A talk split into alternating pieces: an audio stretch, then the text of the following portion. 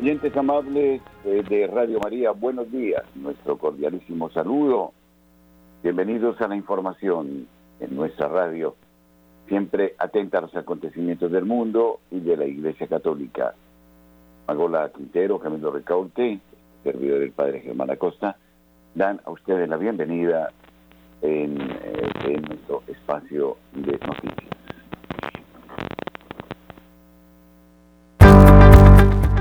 La opinión, el análisis. Editorial en Radio María.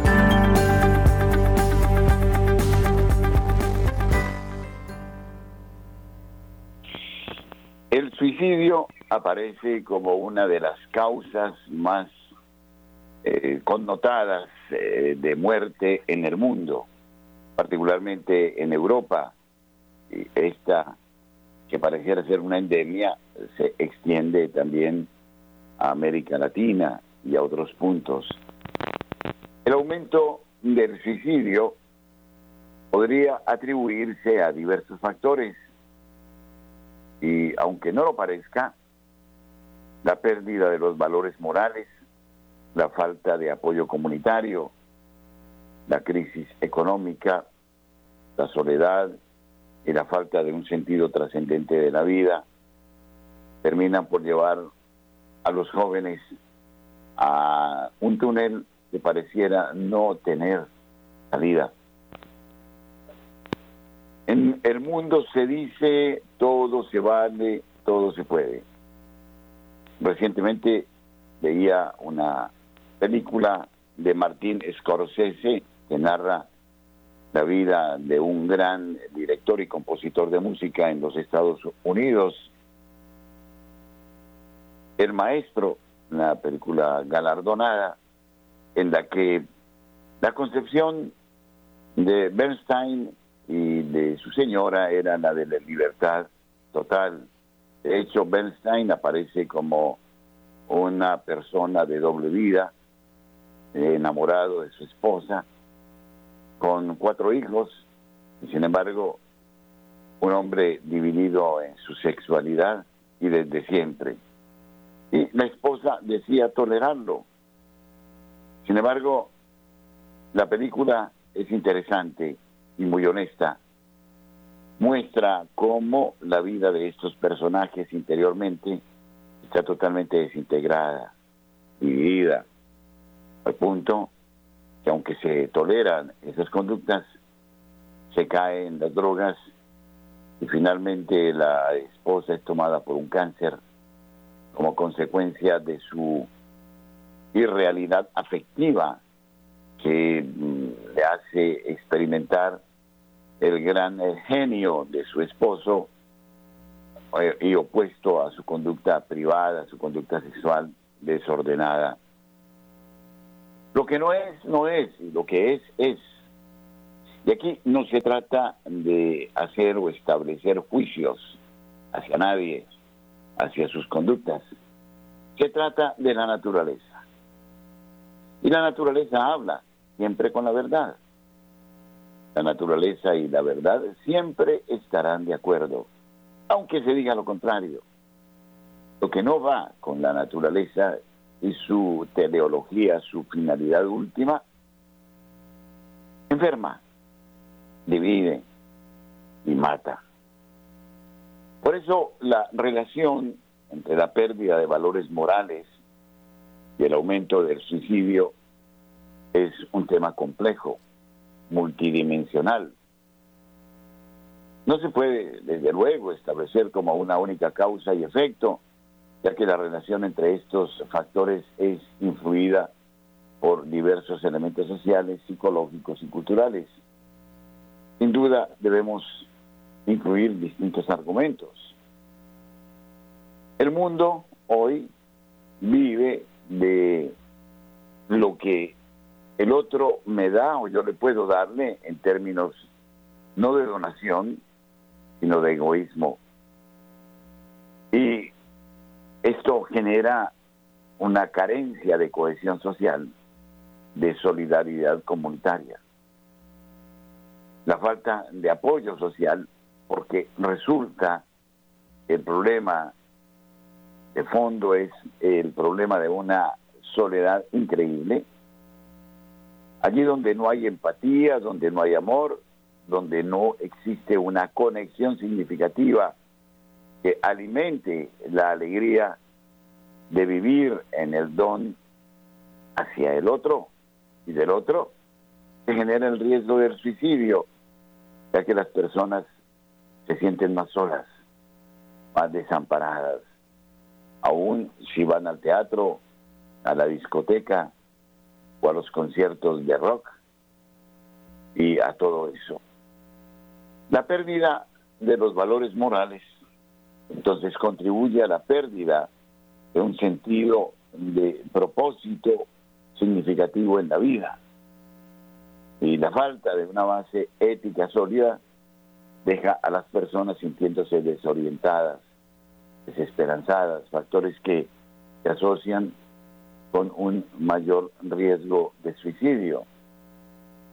Es no asumir al otro porque por lo que el otro es, por sus valores, es asumirlo simplemente porque se le necesita, nada más.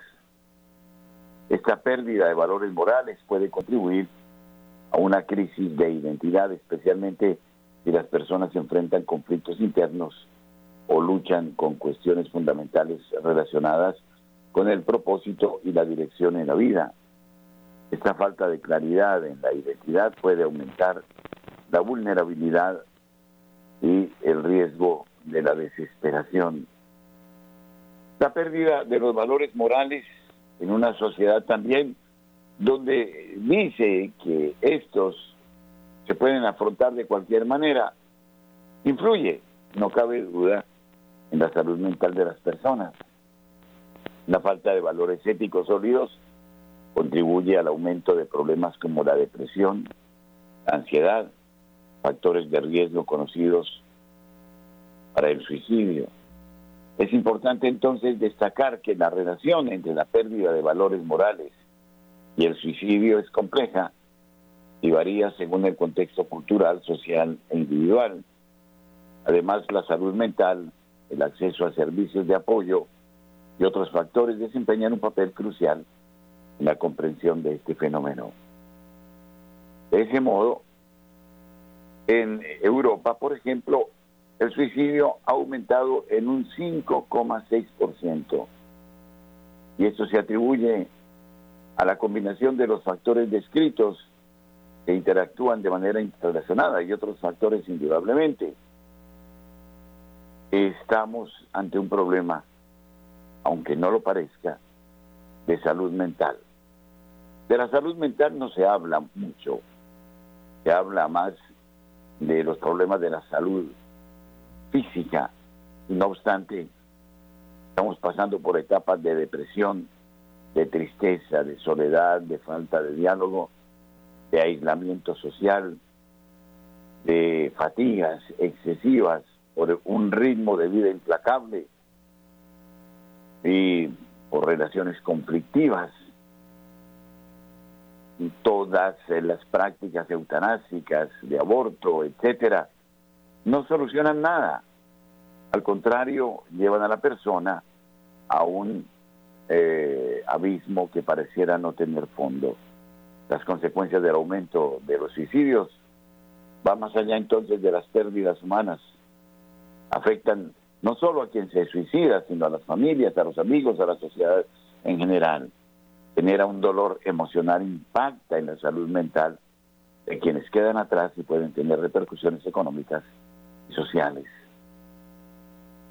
La pérdida del sentido de la vida justifica una conducta que hoy lacera al mundo y que se constituye en una enfermedad social que hay que comprender, interpretar bien e intentar en sus raíces eliminar buscando o tornando a la cultura del amor del don, de la identidad y de los principios del amor que hoy parecieran ser ridículos para la sociedad que solo se fija en los umbrales del placer pero no en los sentimientos profundos y de, en sus exigencias en el ser humano.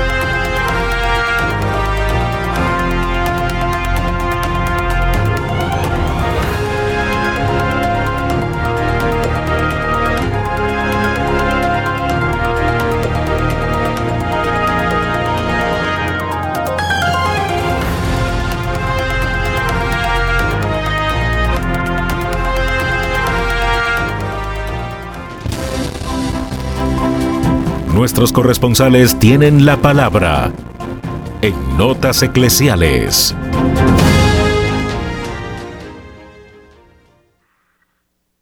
Saludamos a esta hora, 8 o 15 minutos en la mañana, a Julio Giraldo desde la capital del Atlántico, desde Barranquilla. Buenos días. Buenos días, Padre Germán, a usted, su mesa de trabajo y por supuesto a toda la amable audiencia de Radio María en Colombia y el exterior. Audiencia, entre otras cosas, numerosa, que todos los días va creciendo, gracias a Dios, de gente que no solamente escucha Radio María, sino que sigue bajo el manto de la Virgen María. Pues esto es lo que hoy hace noticia en Barranquilla y la costa norte colombiana. En la arquidiócesis de Barranquilla se inician ya las labores normales el año 2024, después de unas cortas vacaciones o receso mejor, porque los sacerdotes no descansan, no les da para descansar su arduo trabajo en las parroquias pero sí tienen unos momentos de un poco de receso para sus retiros espirituales, para su reflexión y así poder empezar un año lleno de gracia en el Señor y de sabiduría para transmitir a su feligresía. Para este año la Arquidiócesis de Barranquilla se prepara a la celebración de los 100 años de haber sido fundada esta diócesis primero y luego arquidiócesis. Es mucha la historia para contar que se tiene sobre este acontecimiento. Y entra allí a la historia, lógicamente, Radio María, que en un momento determinado, cuando no existían medios de comunicación de la iglesia, entra desde Barranquilla a ayudar en la evangelización, porque eso es lo que hace Radio María. Cuando llega a cada diócesis, es un pilar fundamental, es una ayuda fundamental para todos los sacerdotes, ya que de este medio lo que se hace es evangelizar y orientar a la feligresía. Y pasando a otro ángulo de la noticia, este año en Barranquilla ha sido un poco trágico porque ha vuelto a resurgir las extorsiones a los tenderos, el asesinato de los niños. Ya estos señores que andan como Pedro por su casa, sin control, sin rumbo, llegan a cualquier barrio, estudian las tiendas, las que a ellos les parece que les va a dar más rentabilidad, le caen inmediatamente al dueño y si no paga la matrícula y se compromete a pagar un dinero mensual, lo asesinan de inmediato como ha ocurrido durante estos días en la ciudad. Las autoridades, como siempre, toman medidas, pero como siempre es como los astres, toman muchas medidas a la misma persona pero al final el vestido queda mal hecho. Así ocurre aquí, cada que hay un crimen, cada que hay una extorsión, cada que hay un delito, hay mismo medidas de seguridad, se reúne la Junta para hablar. ¿Y hablar qué? Si todo sigue lo mismo. Imploremos a la Madre del Cielo, imploremos al Señor Jesús, para que esta situación se mejore en algún momento y podamos vivir, Padre Germán, en aquel país que usted y yo vivimos un día, donde se podía salir de noche a cualquier parte, se podía salir a pescar tranquilamente, se podía caminar por las calles sin zozobra, se podía dejar la puerta abierta y no ocurría nada. ¿Cuándo será eso? Eso no es un imposible. Por eso tenemos a Dios, que algún día nos va a volver a dar ese mundo deseado por todos. Desde la ciudad de Barranquilla y para Radio María, Julio Giraldo. Julio, eh, quisiera antes de despedirse eh, que me hable un poco de la historia de los obispos que usted ha conocido desde su trabajo en la curia de Barranquilla como comunicador social y como quien hiciera parte de esta pastoral en la arquidiócesis mm, eh, de esta ciudad. Con mucho gusto, Padre Germán. Empecemos, digamos así, históricamente, por el más reciente, que pudo ser Monseñor Germán Villa Gaviria, el cuarto obispo de Barranquilla. Y ahí en adelante habían habido cuatro ya. Este hombre, manejó la arquidiócesis o la diócesis en esa época con mucho entusiasmo, con mucho amor. Era un hombre emprendedor y era como una caja parlante. Ese hombre hablaba con todo el mundo. Tenía una vozacha extraordinaria y donde quiera que iba, la gente se aglutinaba alrededor de él para escuchar sus sermones, sus homilías. Monseñor Villagaviria pues dejó muchos recuerdos en nuestra ciudad. Era una diócesis que prácticamente apenas empezaba y él la organizó para entregarla a su siguiente, a su sucesor, que fue Feliz María Torres Parra, un huilense que llegaba de Santa Marta a vivir sus últimos días episcopales en esta ciudad de Barranquilla. Se distinguió por su sabiduría. Era un hombre de los que se llama sabio, sabio. El que no necesitaba libreto para ninguna conferencia ni ninguna charla. No llegaba de donde vamos a hablar de este tema y listo. Lo invitaban a unos retiros espirituales y me cuentan unos sacerdotes que él manejaba unos papelitos allí como para despistar, porque los papeles estaban en blanco. O sea que él estaba hablando era sin ningún libreto, sin ninguna guía. Y era unos retiros extraordinarios también. Ese murió aquí en Barranquilla. Aquí están sus restos, igual que los de Villa Luego de Monseñor Torres, llegó el cardenal, hoy cardenal de Colombia, un señor Rubén Salazar Gómez. Ah, este sí que se le ve aquí en esta arquidiócesis. Eso empezó una organización tremenda, transformó toda la arquidiócesis de Barranquilla, fundó inmediatamente, llegó 260 parroquias, oígase bien, en el papel, pero muy bien, muy bien diseñadas, muy bien planificadas, y empezó a mandar sacerdotes ya, que a una parroquia, que de parroquia tenía el nombre, pero eso es una estrategia buena porque el padrecito llegaba allí, no encontraba nada, unos se iban porque no encontraban nada, pero otros empezaron a trabajar y ahí tenemos las parroquias hoy en día en pie y muchas más que han surgido luego. Luego de Monseñor Rubén llegó Jairo Aramillo Monsalve, un antioqueño que fue obispo de La Guajira, luego de Santa Rosa de Osos, o primero mejor en Santa Rosa de Osos y luego en La Guajira.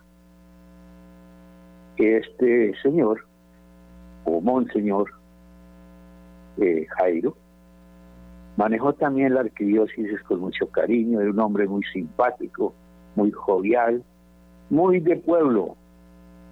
Nunca utilizó su despacho parroquial, perdón, su despacho arzobispal. Siempre un hombre de trabajo de calle. Yo le decía alguna vez ya cuando se iba, ¿usted podría decir cuántas horas estuvo sentado en este escritorio?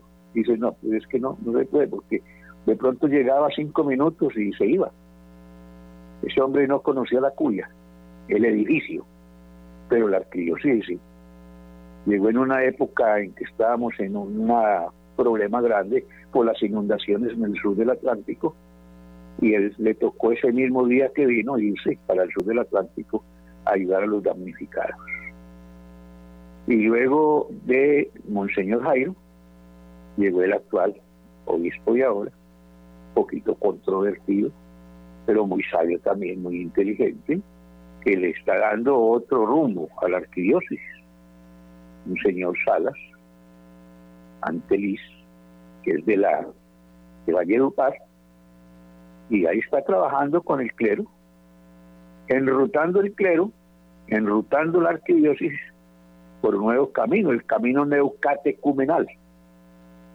Ha sido, repito, padre, un poco controvertido, pero de todos modos, muy, pero muy pastoral, con una sabiduría tremenda, unas homilías muy aterrizadas, y ahí sigue su trabajo, callado, pausado y para adelante.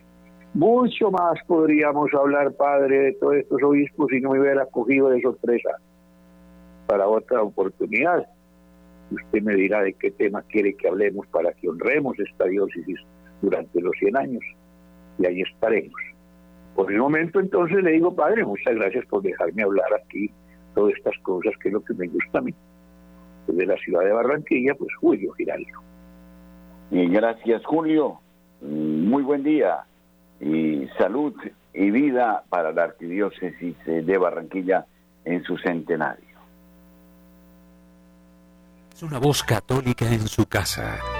En la internet www.radiomariacol.org Saludamos a esta hora a Edgar Muñoz, desde eh, otra diócesis, desde Zipaquirá. Buenos días, Edgar. Padre Germán, buenos días, a Magola y a Wilson y a todos los que a esta hora se conectan con Radio María Comunidad Padre.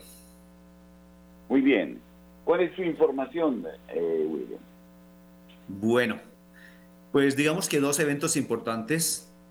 La primera, mm, terminación de la PETAR, fortalecer el hospital y la seguridad regional prioridad de la mesa que lideró el gobernador Rey aquí en Zipaquirá.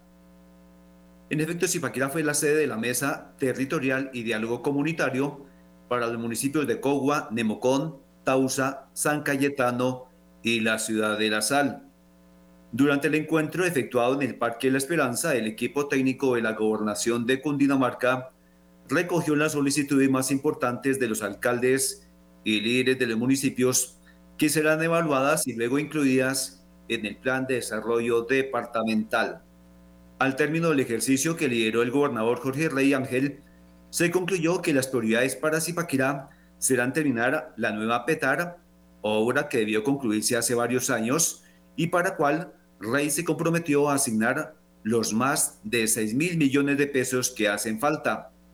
Otro tema central será trabajar contra la inseguridad, partiendo de una alianza regional para combatir los diferentes delitos que están aumentando en los municipios.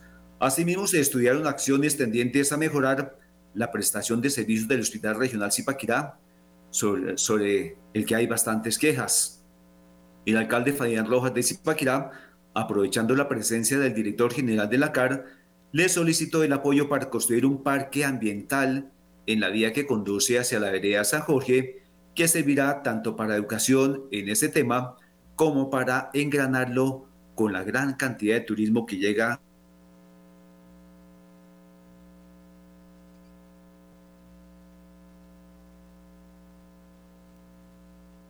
Ya. Acéptame.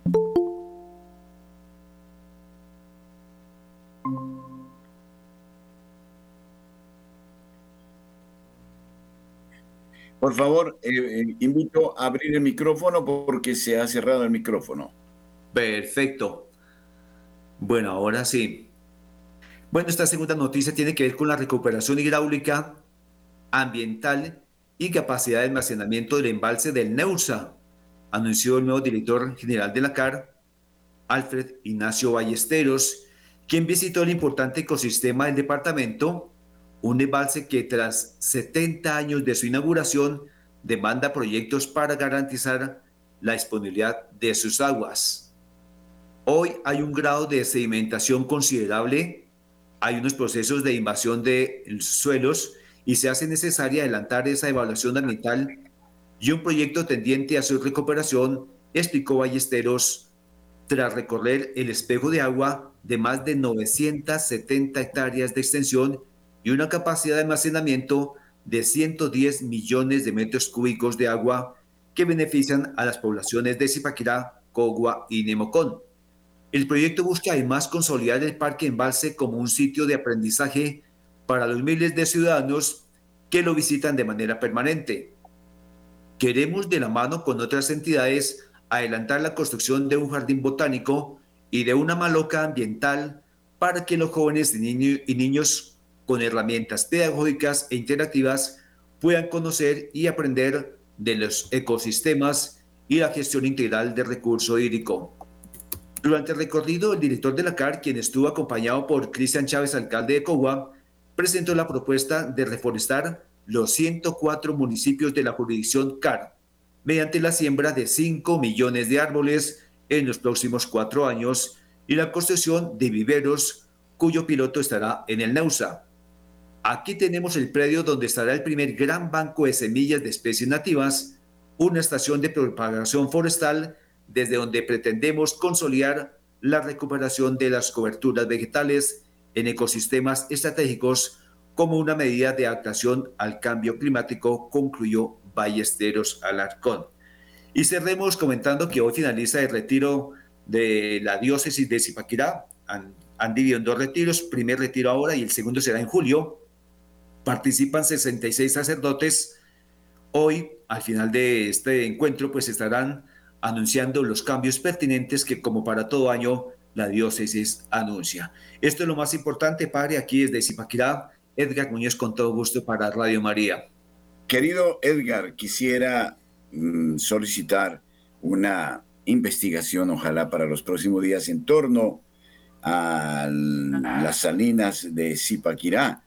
En el sentido, se habla de que existen problemas de filtraciones de agua y ciertos peligros que podrían terminar en, eh, eh, en un accidente, esperemos que no sea de carácter catastrófico, en la parte arquitectónica de, la, de las salinas de Zipaquirá. No sé si está al tanto de esta realidad, eh, Edgar.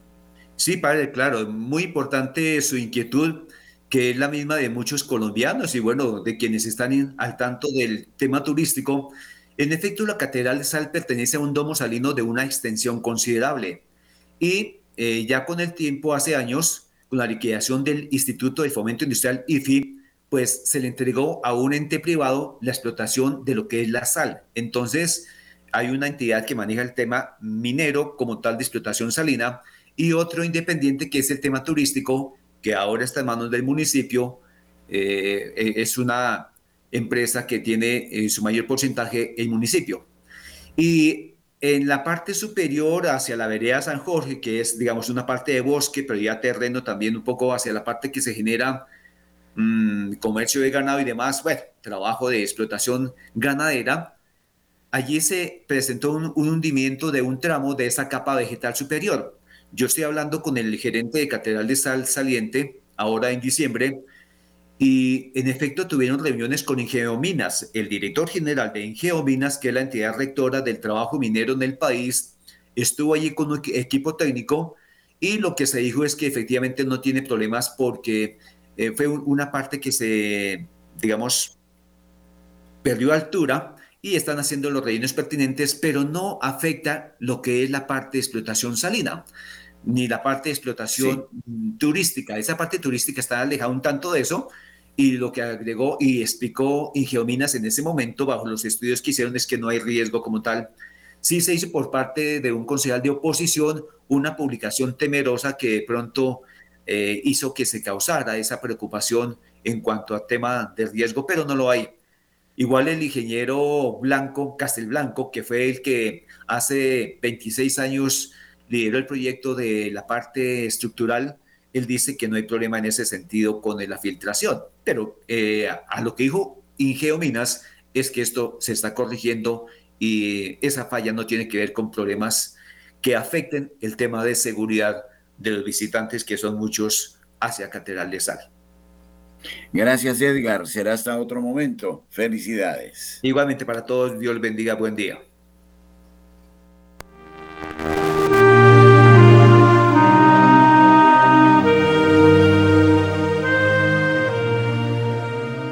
El libro de oro en Radio María es una auténtica tradición. Ustedes ya saben de las gracias y bendiciones que la Madre de Dios nos alcanza de su Hijo Jesucristo mediante el libro de oro. Incrementemos el interés por el libro de oro. Usted da un aporte libre mensual y nosotros ofreceremos las plegarias, la Sagrada Eucaristía, el Santo Rosario, la liturgia de las horas, por las intenciones de usted y de su familia. El libro de oro, una fuente de bendición y un modo efectivo de colaborar con la Madre de Dios y Radio María.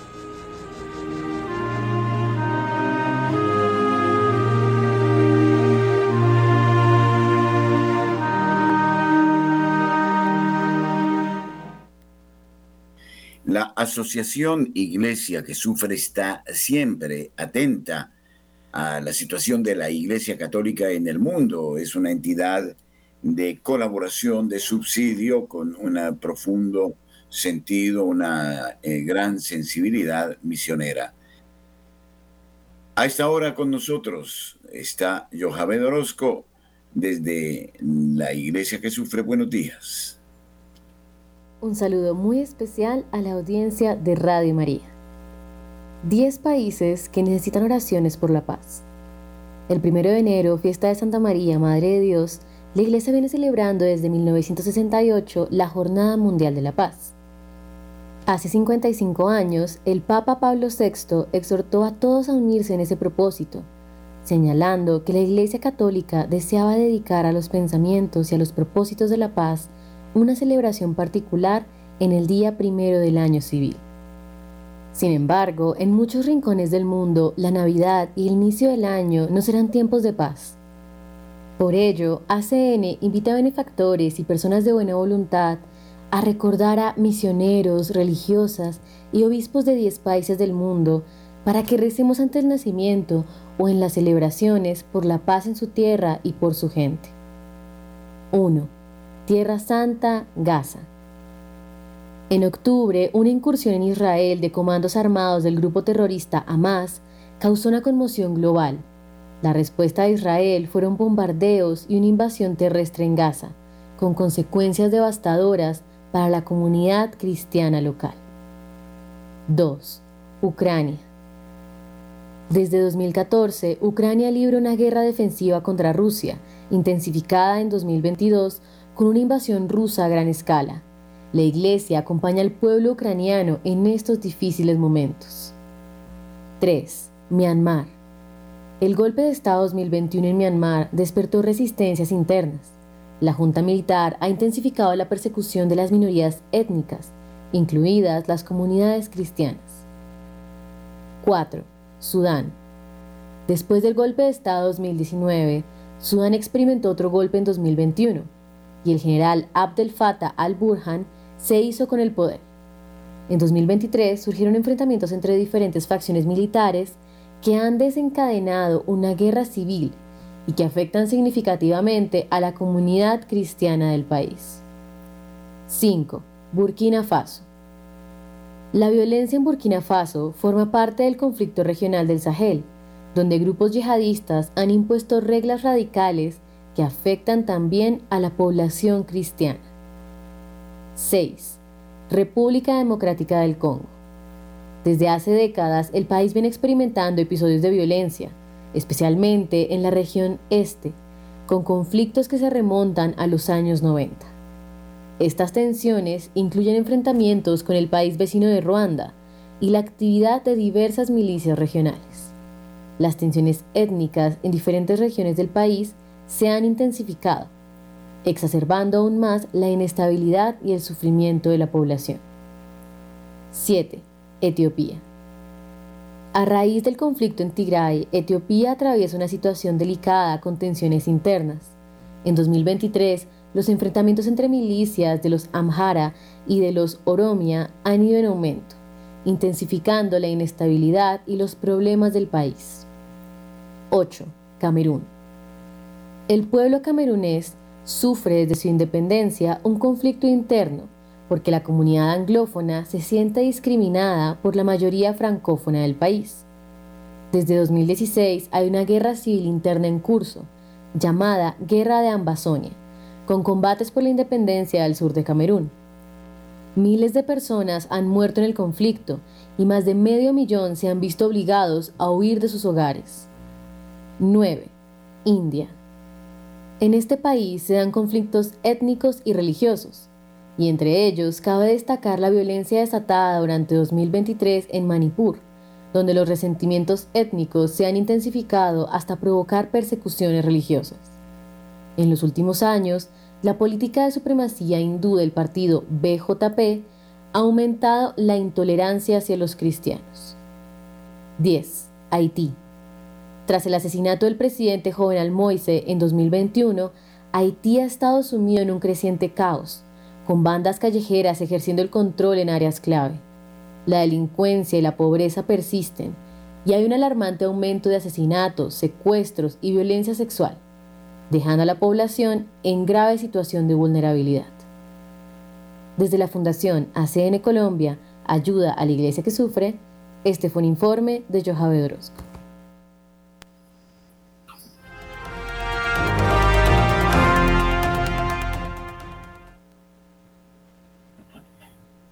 El gobierno de Santis en la ciudad de Miami promete despedir a los funcionarios del FBI que atacaron a los católicos.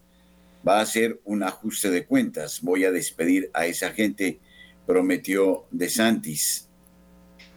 El gobernador Ron De Santis dijo el primer día que despedirá los funcionarios de la Oficina Federal de Investigaciones y otros líderes gubernamentales que atacaron a padres preocupados por planes de estudios y libros inapropiados, así como a aquellos que atacaron a los católicos tradicionales. Dijo que habrá un ajuste de cuentas en lo que respecta a los funcionarios federales responsables. El candidato presidencial republicano para 2024 hizo los comentarios durante una reunión pública en Fox News en respuesta a una pregunta sobre un gobierno armado el eh, caucus eh, republicano de Iowa será el martes 15 eh, de enero. Mencionó cómo el objetivo ha incluido investigaciones del IRS sobre grupos del Tea Party durante el gobierno del presidente Barack Obama y las falsas afirmaciones de que el presidente Donald Trump se confabuló con Rusia para ganar las elecciones presidenciales en 2016. Criticó al Congreso por no hacer lo suficiente para controlar a las agencias policiales deshonestas y en cambio aprobar proyectos de ley de gasto en, piloto automático sin utilizar el poder del el bolsillo.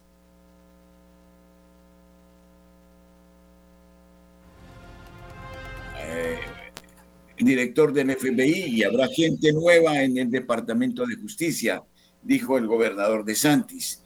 Dijo que quiere quitarle el poder a DC, a diferencia del presidente Donald Trump, quien señaló que quiere construir una nueva sede del FBI en Washington.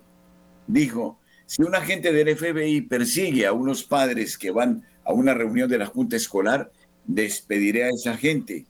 Si el FBI está en connivencia con las grandes empresas tecnológicas para censurar la disidencia en este país, despediré a esa gente. Si el FBI está difundiendo memorandos que dicen que los católicos practicantes son terroristas potenciales, despediré a esa gente. Por lo tanto, habrá un ajuste de cuentas y no solo para esas agencias. Habrá un ajuste de cuentas para las agencias que hundieron a este país en el bloqueo durante el COVID. Anthony Fauci, CDS, NIH, todas estas agencias, la FDA, verán una gran responsabilidad porque si queremos cambiar la forma en que este gobierno opera, hay que responsabilizar a las personas de esta locura y eso haré. El gobernador federal del presidente Joe Biden ha enfrentado regularmente críticas por atacar a conservadores, republicanos y cristianos. Por ejemplo, el fiscal general Merrick Garland escribió un memorando en el que ordenaba a las autoridades federales que vigilaran de cerca a los padres y defensores que asistieran a las reuniones de la Junta Escolar para oponerse a las políticas pro LGBT, los mandatos de COVID y las cuestiones curriculares. La directiva no tenía ninguna base legítima, concluyó un comité de la Cámara de Representantes de Estados Unidos. El Departamento de Justicia también tiene un historial de utilizar redadas antes del amanecer para arrestar a personas pro vida por cargos cuestionables. Como informó por primera vez Lifeside News, agentes federales armados se llevaron a cabo una redada antes del amanecer en la casa de Mark Hook en Pensilvania en septiembre de 2022. El Departamento de Justicia recogió un antiguo cargo de agresión relacionado con su intento de alejar a una agresiva escolta de un centro de abortos y de acosar a su hijo. Un tribunal estatal ya había desestimado el cargo cuando el Departamento de Justicia de Garland lo retomó en un intento finalmente fallido de condenar al padre vida de siete hijos por violaciones de la ley de libertad de acceso a las entradas de las clínicas. El caso de Hook no debe confundirse con una redada federal separada contra otro padre provida varias eh, semanas después. En octubre de 2022, el FBI allanó la casa del defensor provida Paul Bau frente a sus hijos y lo arrestó acusándolo de conspiración contra los derechos garantizados por la ley FACE de cometer violaciones de la ley FACE como informó anteriormente esta agencia de noticias. Bock, padre casado de 11 hijos, dijo al Daily Signal que el FBI llegó a su casa en Centerville, Tennessee, con armas apuntando a la puerta, golpeando la casa, gritando y chillando, abran, es el FBI.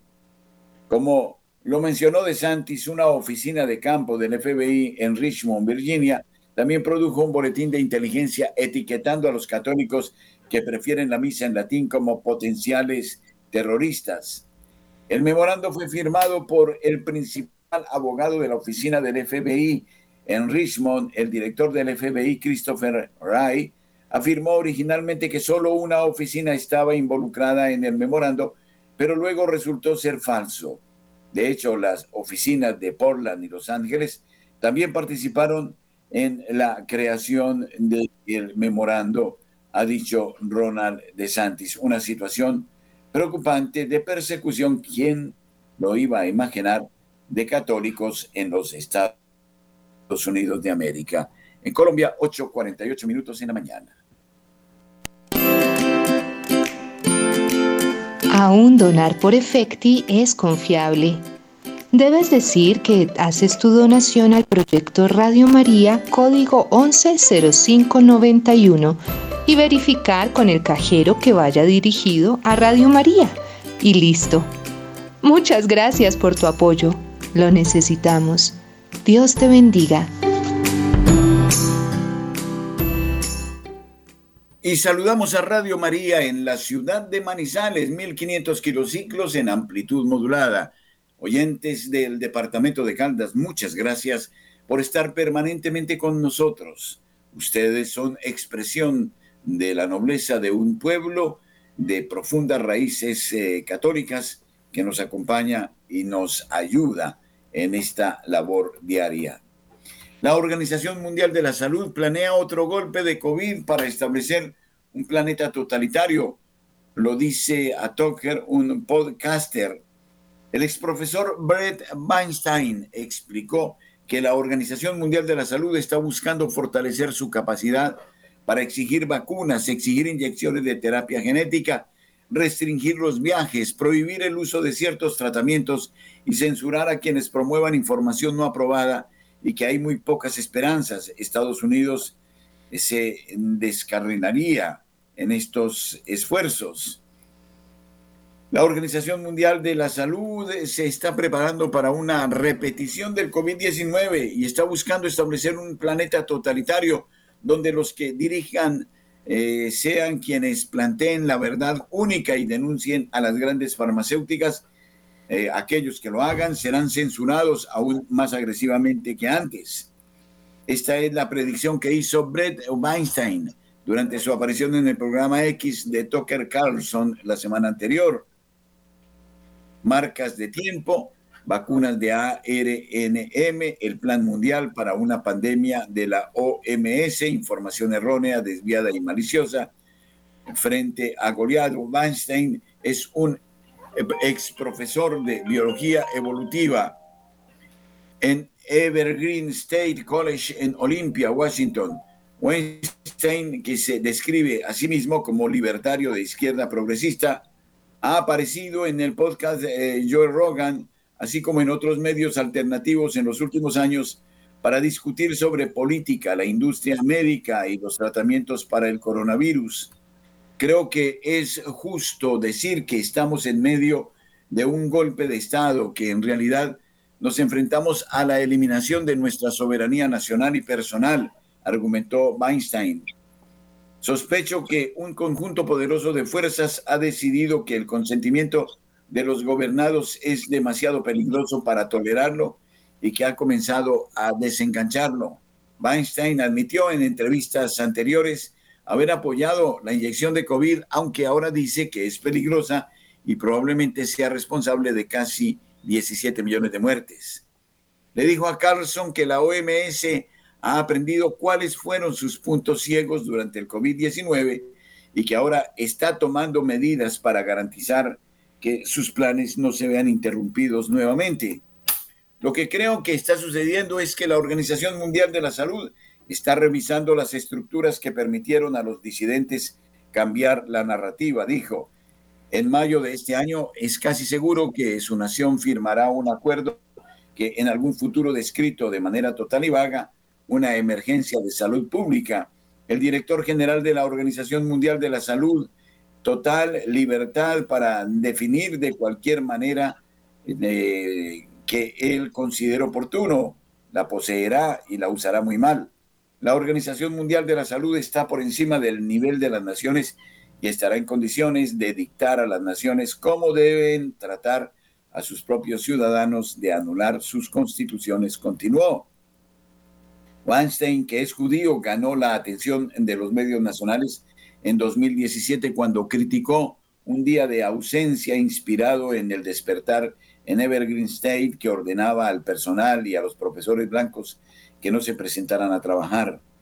El evento supuestamente tenía como objetivo crear conciencia sobre las disparidades raciales. Finalmente renunció a la escuela y recibió un acuerdo de 250 mil dólares. Weinstein le explicó a Carlson que la OMS busca fortalecer su capacidad para exigir vacunas, exigir inyecciones de terapia genética, restringir los viajes, prohibir el uso de ciertos tratamientos y censurar a quienes promuevan información no aprobada. Señaló eh, sombríamente que tiene muy pocas esperanzas de que Estados Unidos descarrile los esfuerzos de la OMS. Tengo la sensación de que lo que sea que haya capturado a nuestro gobierno está impulsando esto. Estados Unidos quiere algo que lo obligue a violar nuestras protecciones constitucionales y la Organización Mundial de la Salud eh, será esa entidad. Weinstein también señaló que el gobierno de Estados Unidos ha tomado medidas orgüellanas para garantizar que el público en general no vuelva a estar expuesto a las voces disidentes. El Departamento de Seguridad Nacional, de hecho, emitió un memorando en el que define tres tipos de terrorismo, no bromeo, la información errónea, la desinformación y mala información, explicó. La desinformación son errores, la desinformación eh, son errores intencionados y mentiras, y la desinformación son cosas que se basan en la verdad, pero que te hacen desconfiar de la autoridad, es discutir las mentiras de su gobierno. Creo que pensaban que poseían suficientes medios de comunicación como para poder vender cualquier narrativa que desearan y creo que por sorprendente que sea, no entendieron realmente que los podcasts podrían ser un contrapeso, dijo. En 2020, Weinstein intentó formar una fórmula bipartidista de unidad para evitar una presidencia de Donald Trump o Joe Biden. En ese momento intentó sin éxito nominar a la excongresista de Hawái y exdemócrata Tulsi Gabbard y al representante republicano de Texas, Dan eh, Crenshaw. Se quejó de que las noticias sobre sus esfuerzos estaban siendo censuradas en Twitter. Weinstein le dijo además a Carlson que le preocupa que las fuerzas detrás de esta toma de poder global puedan causar un gran daño a la humanidad. 8.55 minutos en la mañana.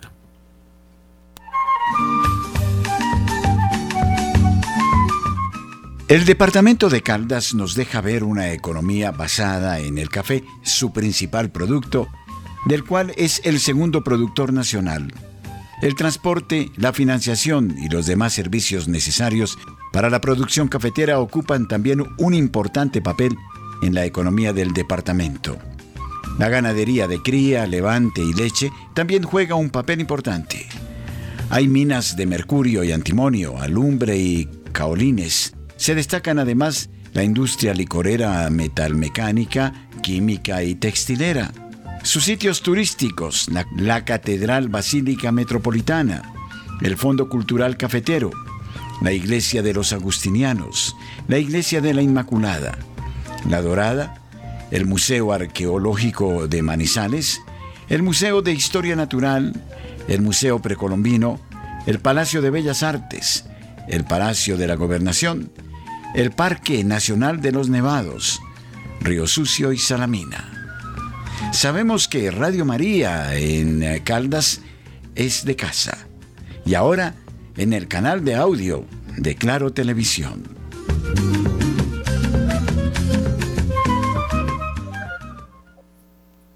Tras la constitución del Comité Sinodal, que tiene como objetivo preparar el establecimiento de un consejo sinodal como nuevo órgano de decisión en la Iglesia Católica en Alemania, el cardenal Casper manifestó su oposición. Seguir adelante con este proyecto y crear hechos consumados de todas formas solo puede entenderse como un desafío que no puede terminar bien. Por el contrario, Suding escribió para Comunio and Mitch Walsh el desarrollo conjunto de ambos el oficio episcopal de liderazgo y la participación del pueblo de la iglesia es un rasgo definitivo del catolicismo en contraste tanto con la, con eh, la ortodoxia como con el protestantismo. Cumplir el oficio episcopal garantizando la participación es eh, la tarea del liderazgo episcopal en general, es también su única oportunidad. En la actualidad, las diócesis alemanas ya siguen esos eh, principios más bien, hay menos comisiones que tienen más que decir. Ni una sola decisión puede tomarse contra el voto del obispo, pero cada una debe basarse en una amplia participación. Los concordatos no se ven afectados, el derecho canónico sigue vigente, como se sugiere en la síntesis, el informe provisional del Sínodo Mundial, los obispos se comprometerán a rendir cuentas regularmente. En esta última instancia, el efecto será aumentar la legitimidad y la aceptación del cargo de obispo, así como la calidad de las decisiones y la disposición de los fieles a participar, demostró convencido Soding. La tarea ahora es desarrollar una constitución para una asamblea sinodal a nivel federal que asuma la responsabilidad conjunta de las cuestiones fundamentales del presupuesto, la planificación pastoral y las decisiones sobre el personal. La crítica a las anteriores asambleas sinodales en Alemania de que los laicos también pueden tomar decisiones se derrumba tras la decisión del Papa de nombrar también laicos para el Sínodo Mundial, explicó el vicepresidente de la ZDK. Los derechos de los obispos están asegurados en el camino sinodal de Alemania.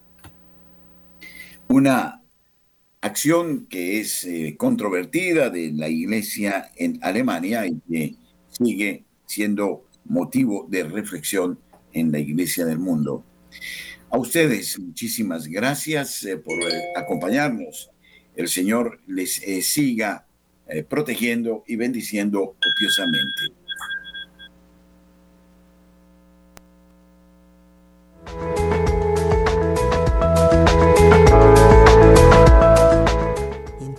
horas en Colombia, Radio María es su compañía.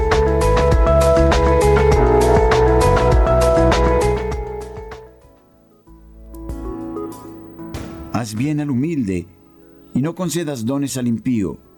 Impide que se le dé de comer para que no se alce sobre ti con lo